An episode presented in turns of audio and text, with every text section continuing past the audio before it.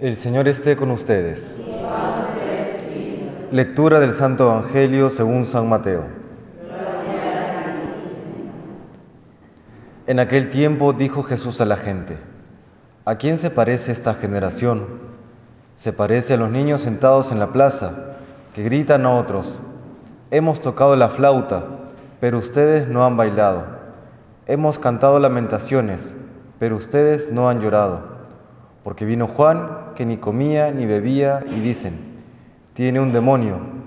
Vino el Hijo del Hombre, que come y bebe, y dicen, ahí tienen a un comilón y borracho, amigo de publicanos y pecadores.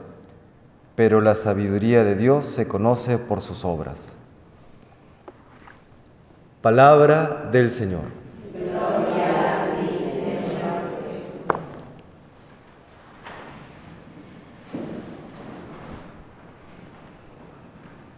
¿A quién se parece esta generación? Se refería Jesús entonces a los judíos. ¿no? Hoy, ¿a qué se parece la generación en la que estamos?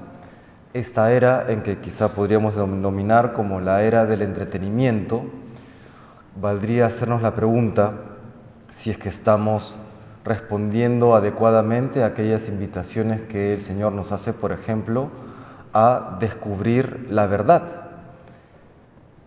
si tuviésemos que elegir, o si la mayoría tuviese que elegir entre el entretenimiento, por un lado, aunque sea ficticio, aunque sea una ficción, o descubrir la verdad, aunque pueda ser dura, pueda resultar incómoda, que elegiría la mayoría.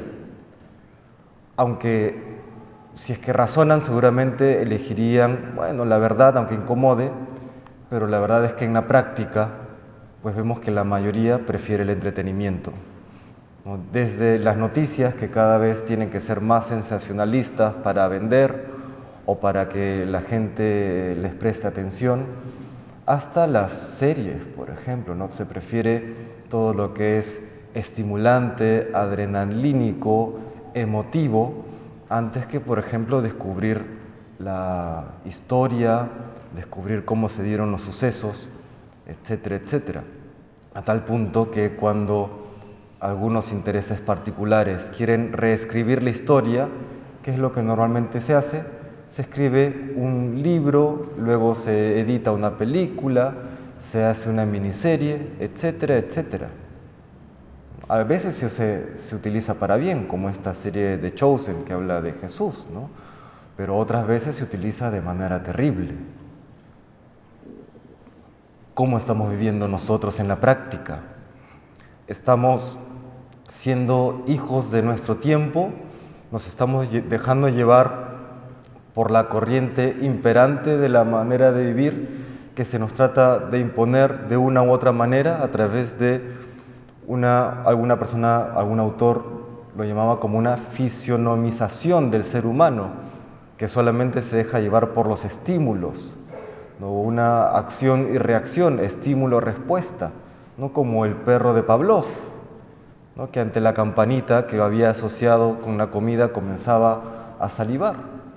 De la misma manera nosotros estamos cayendo en, aquel, en aquella trampa de que porque algo es entretenido o porque algo es divertido, tiene que ser necesariamente lo mejor y lo verdadero, necesitamos desarrollar nuestro juicio crítico y necesitamos también desarrollar nuestra capacidad de asombro, esa capacidad de asombro que nos lleva luego a la acción de gracias.